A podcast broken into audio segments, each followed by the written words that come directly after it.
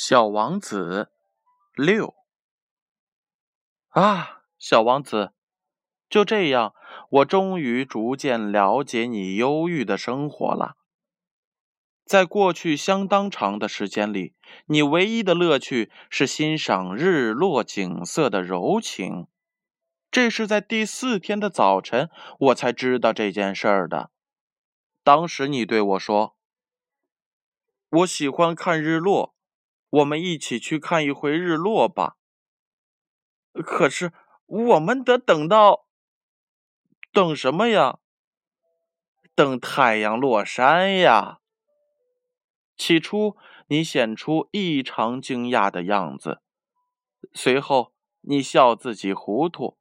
你对我说：“我总以为是在家里呢。”确实，大家都知道。在美国正午时，在法国正是夕阳西下。如果你在一分钟内赶到法国，你就可以看到日落。可惜的是，法国离这里太远了。但是，我的小王子，在你那样小的行星上，你只需要把你的椅子挪几步就行了。